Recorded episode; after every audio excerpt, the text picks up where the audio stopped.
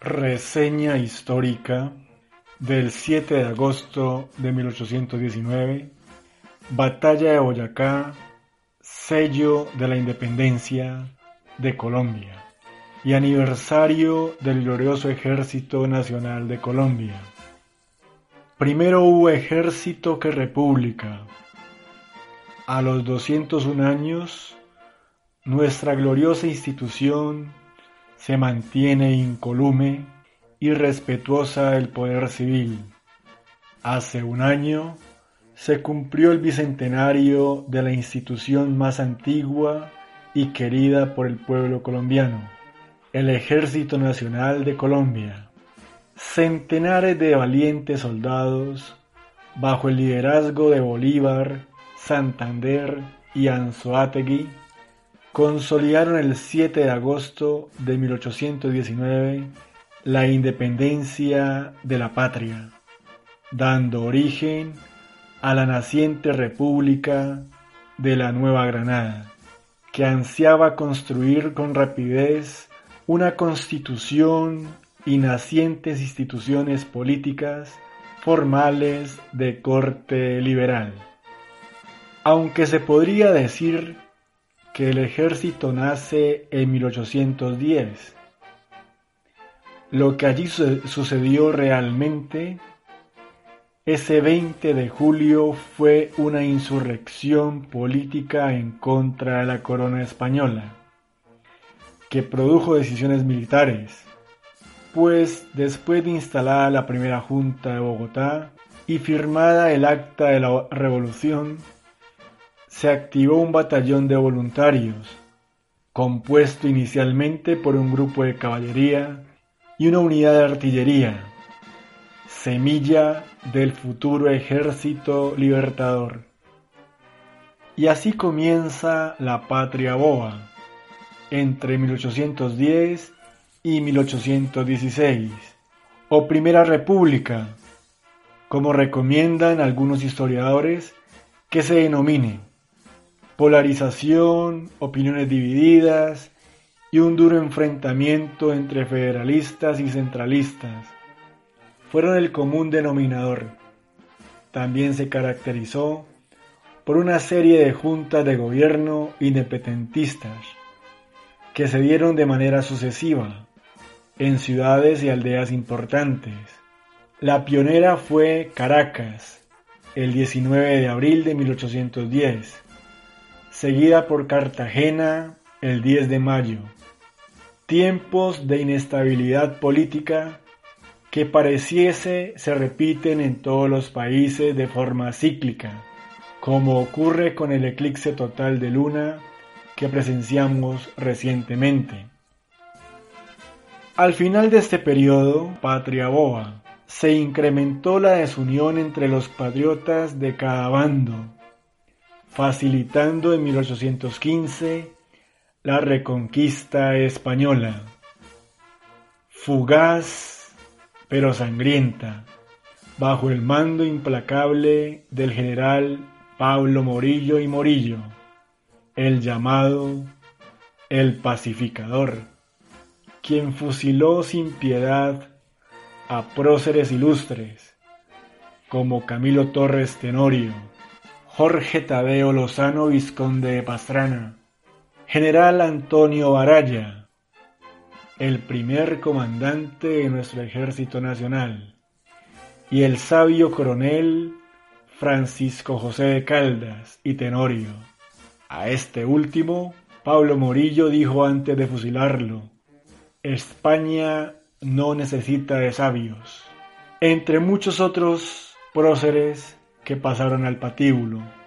Durante la reconquista de la Nueva Granada, Pablo Morillo invadió Bogotá y marcó el, comienzo del reinado del terror, la purga de los independentistas y sus instituciones.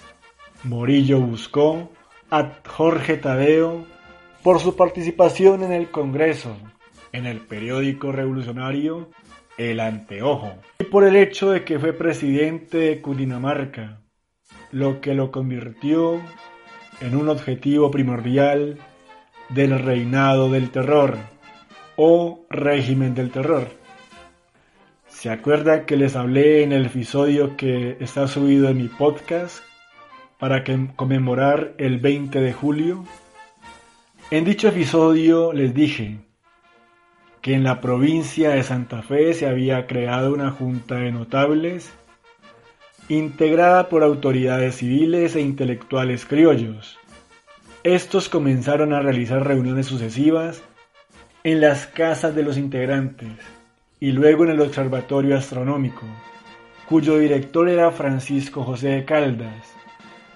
Los principales personeros de la burguesía o la élite criolla eran José Miguel Pey, Camilo Torres, José Acevedo y Gómez, Joaquín Camacho, Jorge Tadeo Lozano, Antonio Morales, entre otros. La Junta de Notables propuso entonces crear un incidente con los españoles, a fin de crear una situación conflictiva que diera salida al descontento potencial que existía en Santa Fe contra la audiencia española. El incidente del florero de Llorente, un hecho planeado por ellos para alterar el orden público y fue la excusa perfecta para encender la llama de la libertad.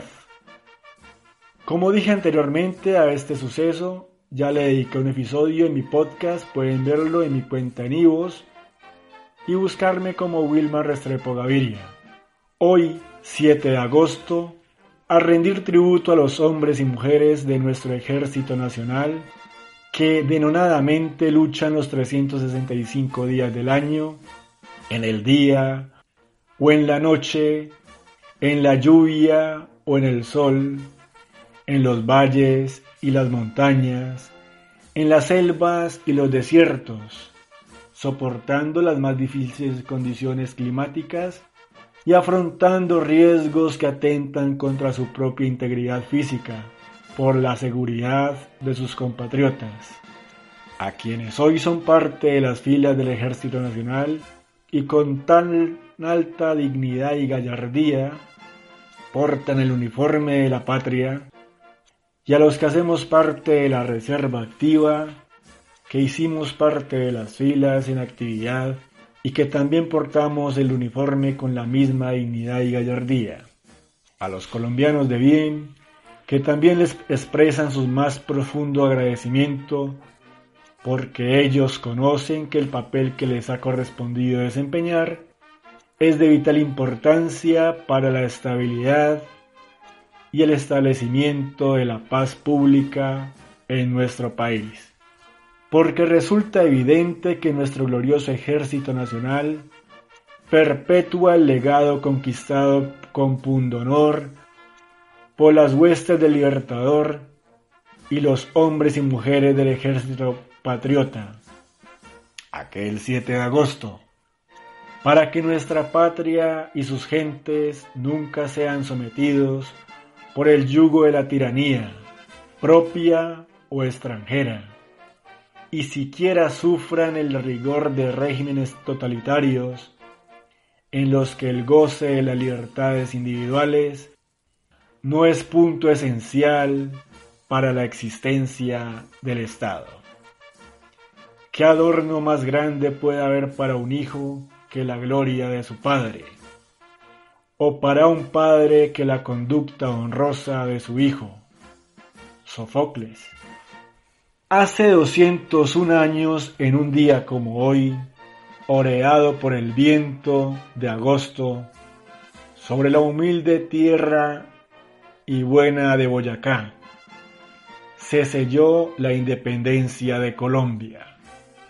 Allí se inició aquel camino de victorias terminado en la batalla de Ayacucho, con el cual quedó definitivamente asentada la independencia de las naciones de habla hispana, desde el Alto Perú, la actual Bolivia, llamada así en honor al libertador, hasta el mar de las Antillas.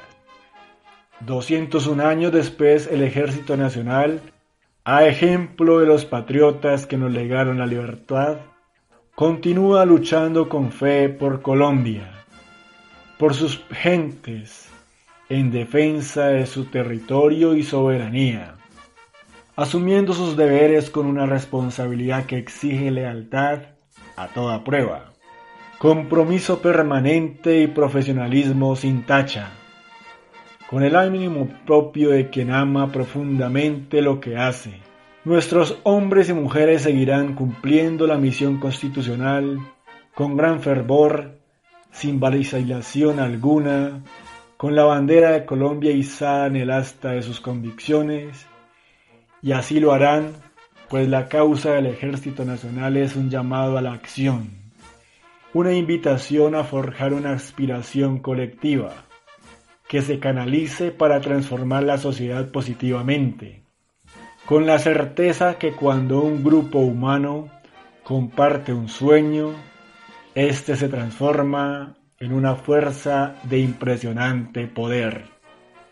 Hoy cuando el país le apostó por la construcción de escenarios de diálogo con otro tipo de enemigos, en medio de evidentes dificultades, se requiere un patriota en la tribuna, un campesino en el campo, un juez en la audiencia, un soldado cumpliendo su deber.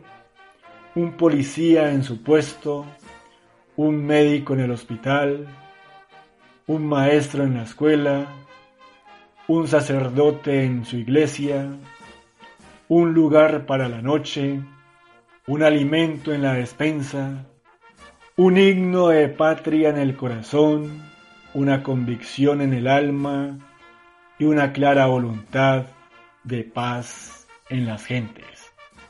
En aras de transformar ese pasado violento y abrupto, el Ejército Nacional seguirá en el corazón de los colombianos, vestido de honor, en procura de garantizar el ambiente necesario para que nuestros conciudadanos puedan, en medio de condiciones de seguridad, alcanzar el gozo pleno de una paz digna, estable y duradera en aras de desarrollar a plenitud sus potencialidades, avanzar en sus proyectos y contribuir a que el país se consolide como una nación moderna, justa y equitativa. Napoleón Bonaparte decía que los hombres verdaderamente grandes son meteores destinados a brillar para alumbrar las tinieblas de su época. Por tanto, corresponde a quienes integran el glorioso ejército nacional seguir siendo luz para estos tiempos, empleando todo su esfuerzo en ayudar al país a explorar un destino distinto al que le han impuesto la violencia. Este es un mensaje para quienes sabemos que pese a que afrontamos tiempos difíciles, será tan solo esa gran fuerza interior esa confianza en las capacidades propias, esa fe en el Altísimo y esa fortaleza espiritual que anima a resistir todas las pruebas, la que permitirá que el pueblo colombiano siga exclamando al paso de nuestras formaciones con orgullo y admiración, gloria al soldado, gloria a nuestro glorioso Ejército Nacional de Colombia. La batalla de Boyacá fue la confrontación más importante de la Guerra de Independencia de Colombia, que garantizó el éxito de la campaña libertadora de la Nueva Granada. Este acontecimiento tuvo lugar el día 7 de agosto de 1819, en el cruce del río Teatinos, en inmediaciones de Tunja, la batalla finaliza con rendición en masa de la división realista y fue la culminación de 78 días de campaña iniciada desde Venezuela en la aldea de los 70 por el libertador Simón Bolívar para independizar la Nueva Granada. Antecedentes históricos. Recordemos que en mi podcast anterior de la batalla del Pantano de Vargas, les narré que el ejército libertador sorprendió estratégicamente al español apareciendo en Boyacá por el páramo de Pisba, pero llegó debilitado por la dura travesía. Los españoles decidieron atacarlo antes de que se fortaleciera con el apoyo que estaba recibiendo de los valientes boyacenses y santanderianos. Por lo cual, la mitad aproximadamente de las fuerzas españolas en Bogotá marcharon a enfrentarlos, teniendo como resultado la batalla del pantano de Vargas. El derrotado pero aún considerable ejército español decidió volver a la capital para reunirse con las fuerzas que allí permanecían. Para los libertadores era esencial evitarlo, por lo cual Bolívar envió espías que le informaron que los españoles se dirigían a Bogotá por la ruta de Samacá y decidió emboscarlos en el puente sobre el río Teatinos. Al mismo tiempo, las milicias del Coromoro combatían bravamente a los españoles en la región del Socorro, haciendo un sacrificio determinante para la independencia. Puesto que allí fueron derrotados, distrajeron importantes fuerzas españolas que hubieran podido cambiar el curso de otras batallas. La importancia histórica de la batalla subsiguiente radica en que al impedir la unificación de las fuerzas españolas se consiguió su derrota definitiva. Conformación y descripción de los dos ejércitos enfrentados, el realista y el patriota. General Simón Bolívar, comandante en jefe en la batalla de Boyacá. Las tropas republicanas estaban conformadas del siguiente modo. Número de combatientes de 5.000 hombres, combatientes 1.300 hombres de infantería y 800 de caballería, criollos, mulatos, mestizos, ambos, indígenas y negros, además de 200 combatientes de la Legión Británica al mando del coronel Daniel Florencio O'Leary, pues había perdido su vida el coronel James Rook tres días después de la batalla del Pantano de Vargas. ¿Lo recuerdan? que a él le amputaron un brazo y gritó ¡Viva la patria! Bien, jefe de batalla, general Simón Bolívar. División de vanguardia, general Francisco de Paula Santander. División de retaguardia, general José Antonio Anzuategui. Jefe de Estado Mayor, general Carlos Sublev.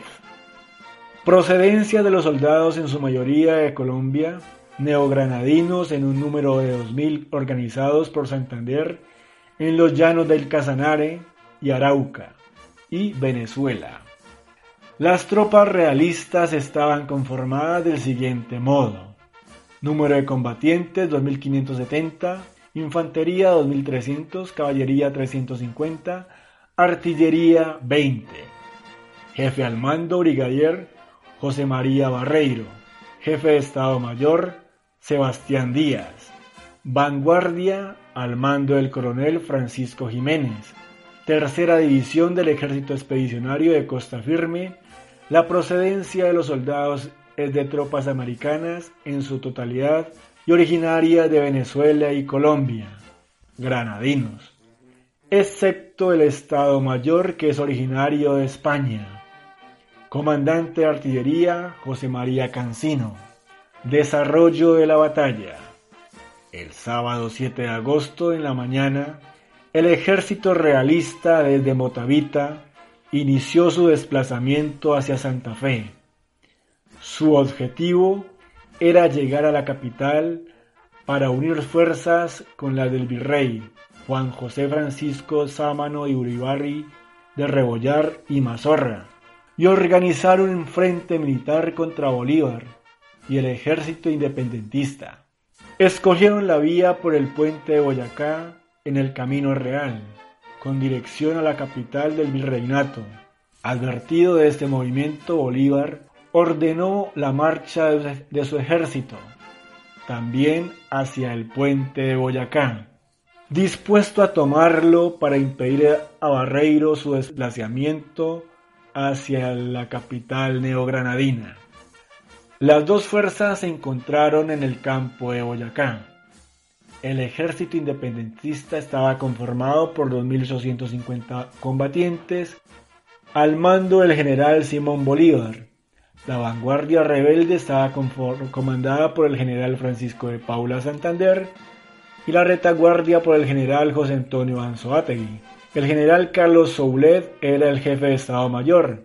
Las tropas rebeldes estaban compuestas en su mayoría por neogranadinos y los venezolanos, sus integrantes eran criollos, mestizos, mulatos, zambos, negros e indígenas, generalmente personas pobres, escasas de alimentos y mal vestidos, considerados por las autoridades realistas como insurgentes andrajosos.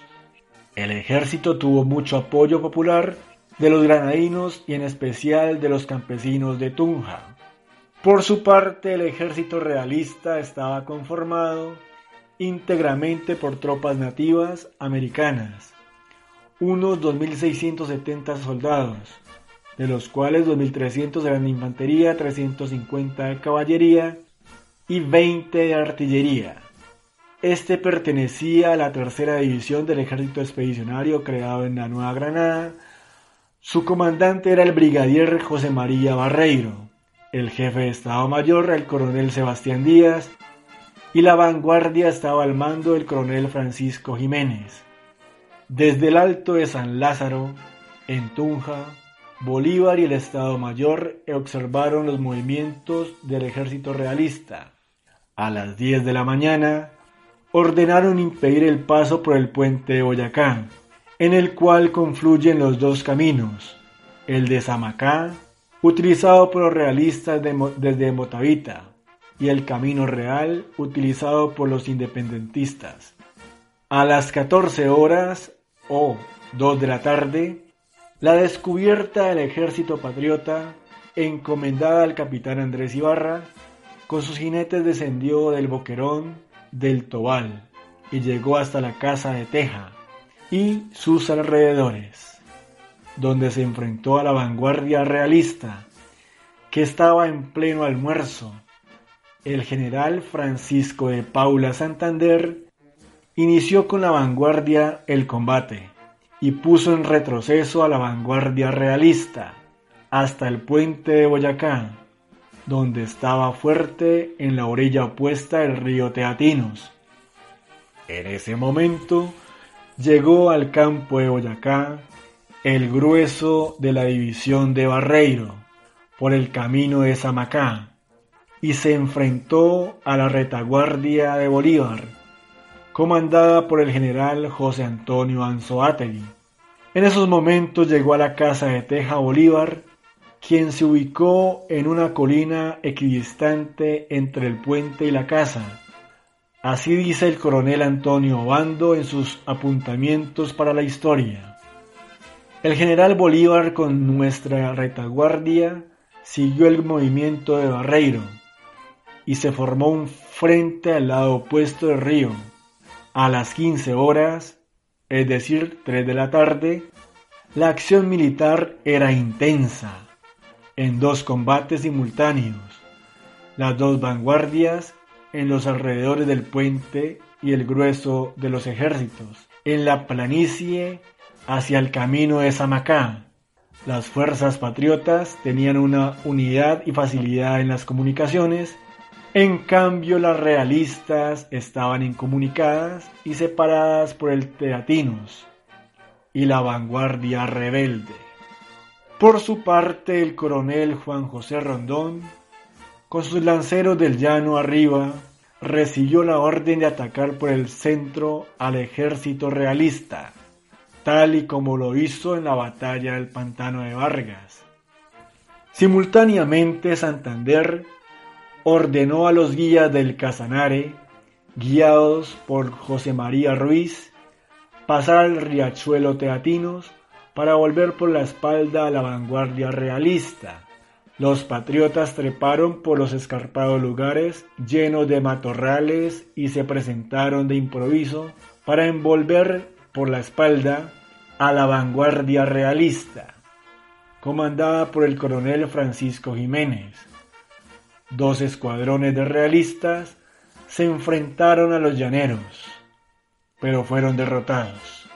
El general Santander aprovechó el desconcierto del enemigo para lanzar sobre el puente de Boyacá a los batallones cazadores y primero de línea comandados por los tenientes coroneles Joaquín París Ricaute y Antonio Obando.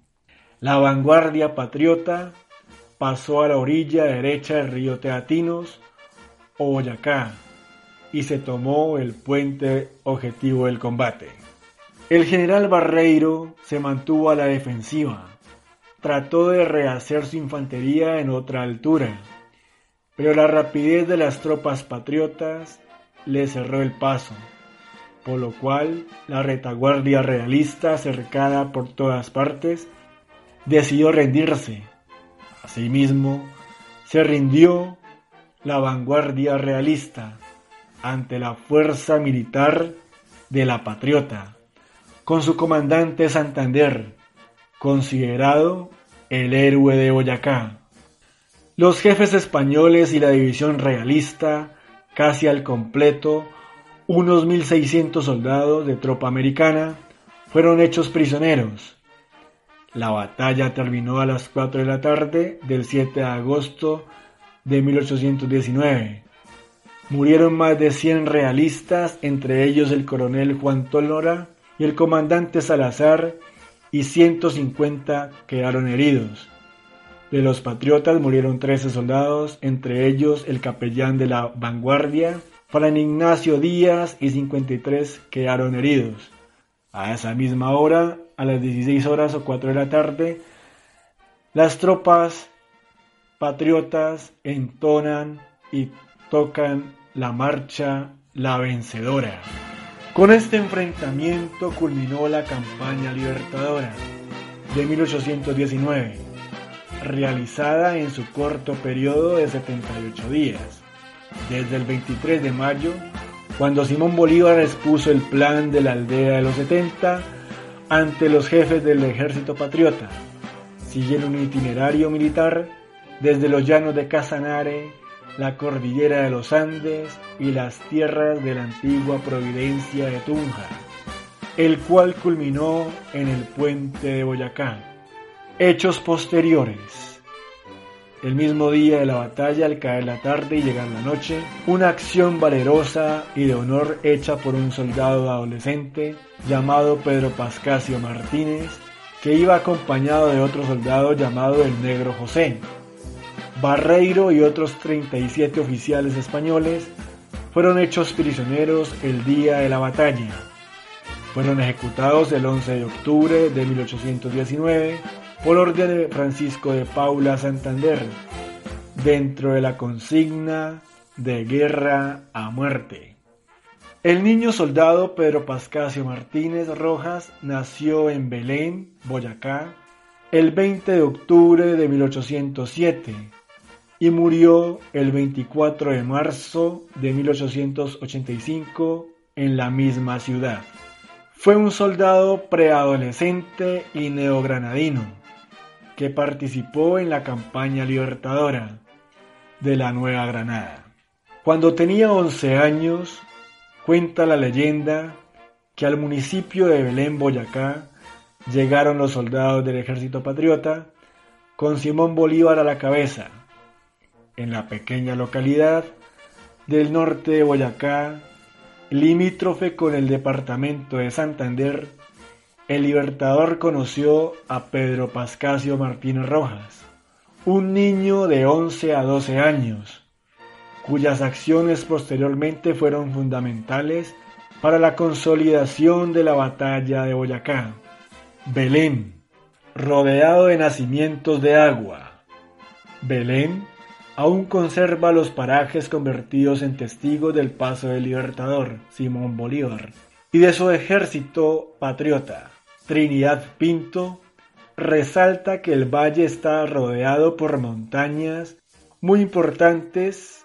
El municipio es vecino del departamento de Santander, con un páramo que tiene agua como usted no se imagina.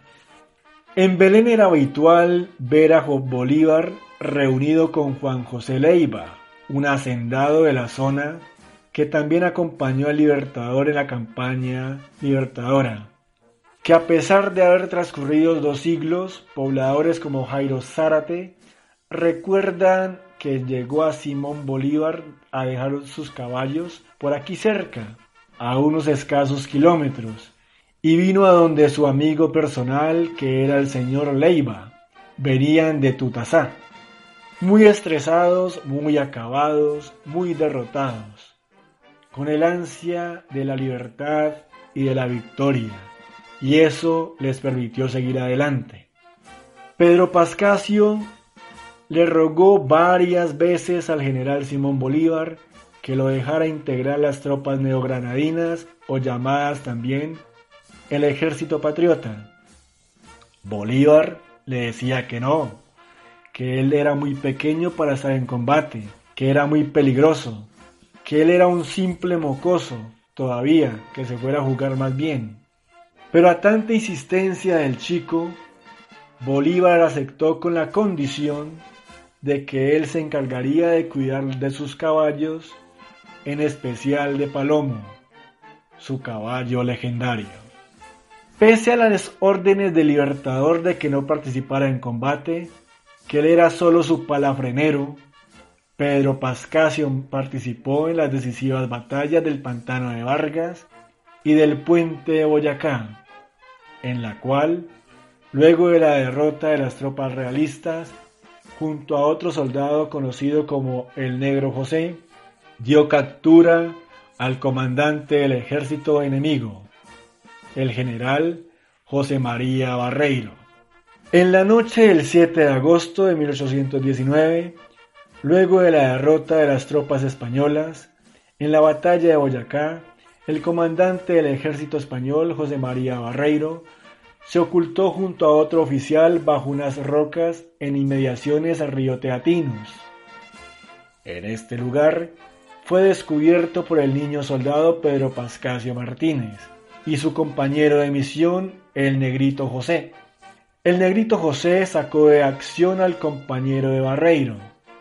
El oficial, sorprendido por la actitud de los niños, les ofrece una bolsa con monedas de oro para que lo dejaran huir Pedro Pascasio lo rechazó diciendo, ni todo el dinero del mundo podrá comprar la libertad de una nación.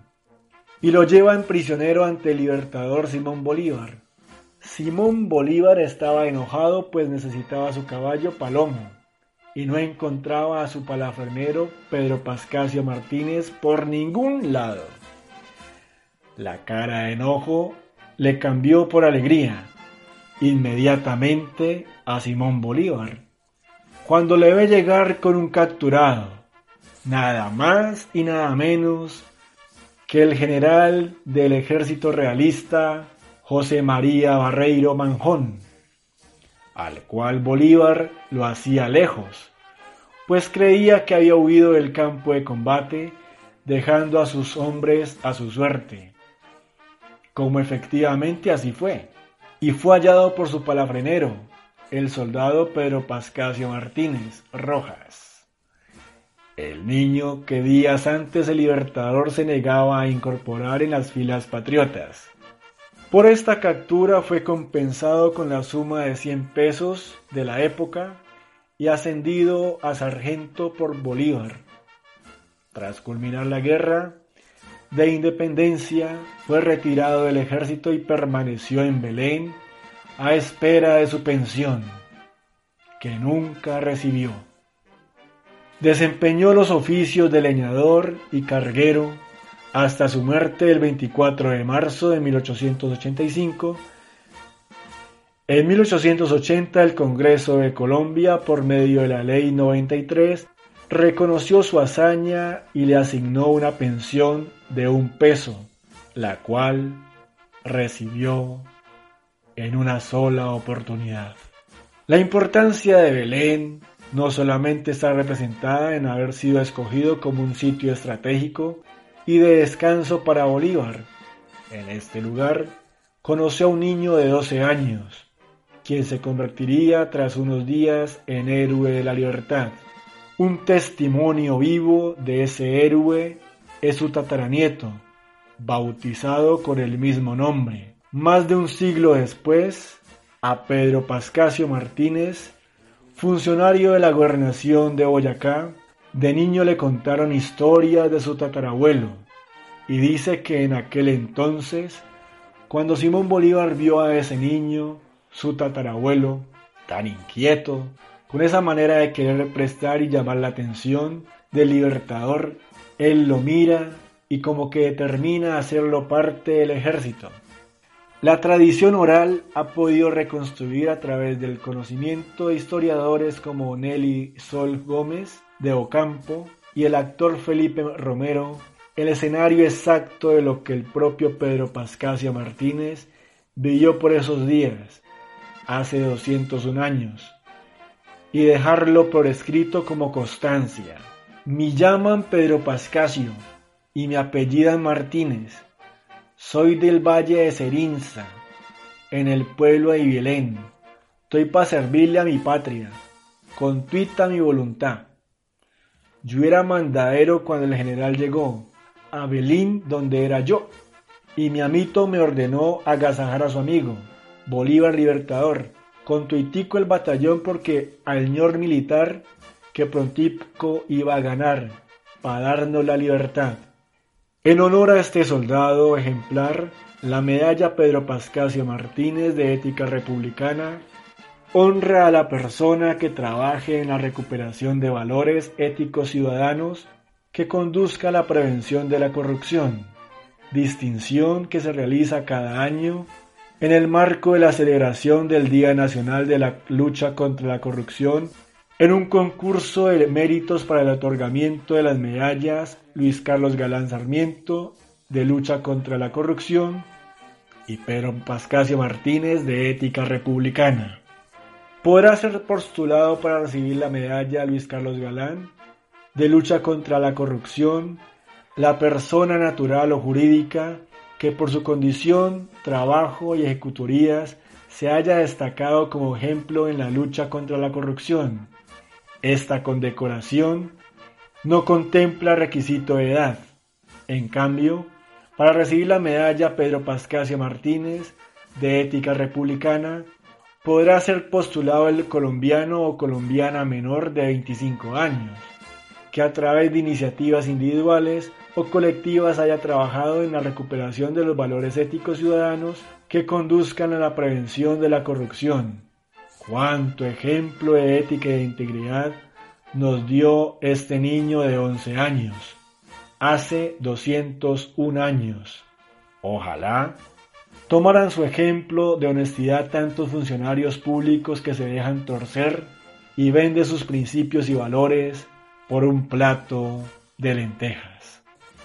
En Venta Quemada, ubicada en el Camino Real a Bogotá, el 8 de agosto, el general Carlos Sublet expidió el boletín número 4 sobre la batalla de Boyacá. Bolívar dictó el decreto de la Orden de Boyacá para enaltecer a todos los batallones y escuadrones que participaron en la decisiva batalla.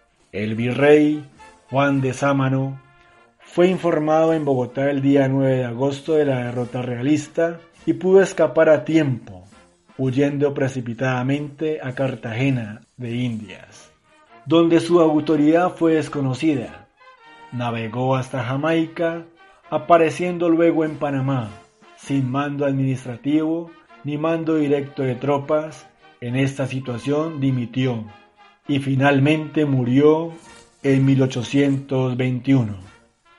Finalmente Bolívar llega a Santa Fe, Bogotá, donde entró sin resistencia alguna el 10 de agosto de 1819 a las 17 horas o 5 de la tarde. Bolívar creó la Orden de Boyacá en reconocimiento a todos los combatientes que participaron en dicho acontecimiento. Actualmente el Estado colombiano concede dicho reconocimiento a las personas nacionales o extranjeras que se destacan por su trabajo en, en el bien de la patria. La Orden de Boyacá es la máxima condecoración que el gobierno de la República de Colombia concede a militares y ciudadanos destacados por su servicio a la patria. y a personalidades extranjeras de países amigos de Colombia, cuyos actos han redundado en favor del país o de la humanidad. Como dije antes, fue creada por el libertador Simón Bolívar en los reconocimientos a los combatientes que participaron en la campaña libertadora de 1819. La primera imposición se realizó en la Plaza Mayor de Bogotá el 18 de septiembre de 1819, día en que se celebró el triunfo de la batalla de Boyacá. ¿Se acuerdan? Que en mi podcast anterior les hablé de una entrada triunfal hecha por Bolívar el 10 de agosto y que tuvo que repetirse esa entrada con una segunda entrada el día 18 de septiembre. Pues la entrada del 10 de agosto a las 17 horas había sido un poco pobre, por decirlo así. Por eso Bolívar mandó a organizar de nuevo su entrada oficial en Bogotá, celebrándose un Tedeum en la Catedral Primada que el Libertador escuchó de rodillas. Luego, con una multitud de pobladores, como marco apropiado se realizó la ceremonia en la Plaza Mayor y se cantó un himno, la Marcha La Libertadora, en su honor se tocó, ante seis estatuas que simbolizan las virtudes atribuidas a Bolívar. Veinte doncellas llevaron en cestas de plata la corona para el Libertador y con decoraciones para él y sus generales. Una de ellas era Bernardina Ibáñez, hermana de Nicolasa Ibáñez, que tomó rápidamente el lugar que había dejado libre Josefina Machado. El 7 de agosto de cada año, los miembros de la Orden de Boyacá deben reunirse para rendirle un homenaje a los padres de la patria y a los miembros ya fallecidos de la Orden. Consecuencias históricas. La batalla de Boyacá fue un, golpe decisivo para el poder español en la Nueva Granada, a pesar de que los realistas se verían fuertes en otras provincias del virreinato como Santa Marta y Pasto, en donde resistirían varios años. La capital del virreinato cayó en manos de los patriotas neogranadinos y con ello se abrió el camino para la unión de la Nueva Granada con Venezuela en la República de Colombia. Poema Sellos de Libertad. Escrito por el señor coronel retirado Héctor José Corredor Cuervo, graduado en Administración Logística, experto en Administración Pública, Control Interno, periodismo, medios de comunicación y seguridad nacional. Después de infernal batalla en el pantano de los Vargas, patriotas y realistas retornan a posiciones. Con las tropas muy menguadas por la cantidad de bajas, solicitaron reservas para continuar las acciones. A las huestes libertarias se unieron como un enjambre las guerrillas del Socorro las de Tunja y más regiones. Los voluntarios del área y también aquellos hombres movilizados por ley para incrementar las legiones. Los labriegos y aldeanos se unieron masivamente. Unos traían víveres, herramientas y ganado. Otros servían como guías de la tropa combatiente, que llevaba con honor el gran título de soldado. Con las tropas equipadas y con la moral en alto, gracias a planes de apoyo que Santander ideara, Bolívar empieza a cortar las líneas al del adversario para evitar el refuerzo que de Santa Fe llegara. Utilizando una treta y teniendo las tropas listas, se marchó de Toca a Tunja con riguroso secreto, logrando la rendición de los soldados realistas que se encontraban cuidando depósitos de armamento. Allí se decomisaron unos 600 fusiles, municiones botiquines, gran cantidad de vestidos y se llenaron de gozo todos aquellos civiles que soportaban cadenas o que estaban afligidos. Gran sorpresa a Barreiro le causó la rendición al conocer el engaño y materiales capturados, al notar el obstáculo que impedía la visión y al saber que sus hombres estaban ya rezagados. Bolívar desde San Lázaro atisbó los movimientos que el realista hacía por camino de Samacá y de inmediato dispuso a todos sus regimientos sorprenderlos en la Y del puente de Boyacá. Allí muy cerca del puente se desarrolló el combate, donde patriotas pusieron el imperio de la ley, donde se llegó al final de aquel tormentoso embate, donde valientes rindieron al ejército del rey. Aquí fue donde comenzó la libertad que era mítica, con la cual soñó Bolívar en sus ratos de delirio. Aquí fue donde concluyó el gran plan de la logística que Santander diseñara cuando rechazó el exilio. Batalla de Boyacá. Segundo poema. Sobre el puente del Teatinos la batalla dio comienzo con ardiente valentía. Los patriotas levantando su hidalguía arremeten contra España y su metralla. En combate sin igual de fiera talla, muera grita el creciente algarabía.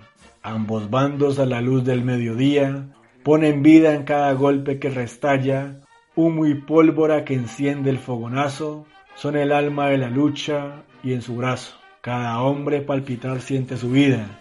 Ya es de tarde, los patriotas han vencido. La bandera tricolor se ha remecido en el cielo de la patria redimida. Nabodazar Cogollo Ayala, autor El Yopal Casanare, agosto 3 del 2012. El 7 de agosto en Colombia se celebra el Día del Glorioso Ejército Nacional, el cual mediante decreto número 1461 del 17 de julio de 1978, el presidente de la República de Colombia para ese entonces era el doctor Alfonso López Michelsen, que en paz descanse. Se consagró como fecha de celebración de esta importante entidad castrense desde entonces y en el paralelo con las efemérides de la batalla de Boyacá, donde las fuerzas patriotas comandadas por el general Simón Bolívar vencieron a los realistas, se ha venido celebrando tan magna efemérides. Vale decir que el expresidente Alfonso López Michelsen es descendiente de las muy controvertidas hermanas Nicolasa y Bernardina Ibáñez, esta última es su tatarabuela. A estas dos muchachas, Ibáñez le dedicaré un podcast completo, donde hablaré de sus devaneos amorosos con Bolívar y Santander, o con Santander y Bolívar. Algunos historiadores afirman que los dos próceres tuvieron romances con las dos hermanas. Marcaron una época de la chismografía de la provincia de Santa Fe de Bogotá, de los comienzos del siglo XIX. El 7 de agosto de 1819 se conmemora el enfrentamiento de los ejércitos realistas y Libertador en los campos de Boyacá, una fecha histórica posterior a la independencia de Colombia. Pero ¿sabe usted qué pasó verdaderamente ese día? Conozca los detalles más curiosos de la batalla. 10 puntos y aspectos importantes de esa batalla. Punto número 1. La razón inicial del enfrentamiento, como muchos creen, no fue la toma del puente de Boyacá. La batalla se llevó a cabo allí, ya que el ejército realista planeaba tomarse Santa Fe de Bogotá, valiéndose del puente como vía de acceso, y el Libertador impediría a como diera lugar esta acción. Punto número 2. El ejército libertador estaba liderado por el general Simón Bolívar, la vanguardia por Francisco de Paula Santander y la retaguardia por el general José Antonio Anzuategui contaba con 2.850 militantes. Punto número 3. Al ejército realista lo comandaba el coronel Francisco Jiménez y su comandante general era José María Barreiro lo conformaban 2.670 soldados. Punto número 4. El enfrentamiento inició a las 2 de la tarde y finalizó al atardecer del 7 de agosto de 1819. Justo cuando los miembros del Libertador se, se tomaron el puente, los realistas estaban en su hora de almuerzo, lo que los tomó por sorpresa. Punto número 5. El río que pasa justo debajo del puente de Boyacá recibe el nombre de Teatinos. Punto número 6. Francisco de Paula Santander es conocido como el héroe de Boyacá, al lograr la rendición del ejército realista. Punto número 7. En cifras, más de 100 combatientes del ejército realista murieron, entre quienes se encontraban el coronel Juan Tólora y el comandante Salazar. 1.600 soldados de esta tropa fueron aprisionados y 53 de ellos fueron heridos, de gravedad. La tropa patriota solo murieron 13 integrantes. Punto número 8. La batalla de Boyacá fue parte de un plan que Simón Bolívar había elaborado denominado la Campaña Libertadora, que inició el 23 de mayo de 1819 y duró 77 días. Este empezó en los llanos de Casanare, por la cordillera de los Andes y Tunja, y finalizó en el puente de Boyacá. Punto número 9. El puente que se encuentra construido en la actualidad no es el mismo en el que ocurrió el, el hecho histórico. El 7 de agosto de 1919 en el gobierno de Marco Fidel Suárez se llevó a cabo su reconstrucción. Punto número 10. El soldado Pedro Pascasio Martínez era un niño y soldado del batallón Rifles en el Ejército Libertador. Tenía apenas 12 años cuando fue ascendido a sargento. Él fue quien entregó a Barreiro a Simón Bolívar, a pesar de que el prisionero le había ofrecido un fajo de monedas de oro a cambio de su libertad. Muerto Simón Bolívar el 17 de diciembre de 1830 en la quinta de San Pedro Alejandrino, en Santa Marta, el país sufrió algunas revueltas castrenses, unas más graves que otras. Quizás la más escandalosa en la historia militar del país, la conspiración del 17 de abril de 1854, encabezada por el general Melo, quien fungía como comandante general de las tropas y fue considerado en su tiempo el oficial más preparado en la Nueva Granada. Pero fue un enorme desacierto el de este ejército valeroso y audaz, sí, pero desprovisto de principios y valores, y lo más evidente carente de educación. Melo fue juzgado, destituido por el Congreso como presidente dictador y desterrado. Posteriormente, en 1860, muere fusilado en México siendo comandante regional de las tropas de Benito Juárez. Refiriéndose al desafortunado episodio, don Tomás Rueda Vargas relata en una de sus cartas al día siguiente al mismo de la revolución se hallaron frente a problemas que le era imposible apreciar y resolver y sin saber ellos mismos cómo ni por qué vieron disolverse casi sin combatir el más hermoso ejército que dicen los viejos que ha pisado las calles de Santa Fe. Al cumplirse 201 años de nuestra gloriosa institución, el ejército de todos los colombianos se mantiene incolume y respetuoso del poder civil, listo para enfrentar cualquier tipo de amenaza y los desafíos que para el futuro. Un ejército confiable, mejor entrenado y más profesional. Una organización ética y en continuo aprendizaje, que se transforma con responsabilidad y ha sido el sostén de la democracia, y, testigo expectante de las vicisitudes políticas de la nación. Con este relato de la batalla del puente de Boyacá, rindo tributo a esos nobles guerreros y les doy las gracias a sus herederos, a quienes trabajan y trabajamos bajo el lema patria, honor, lealtad.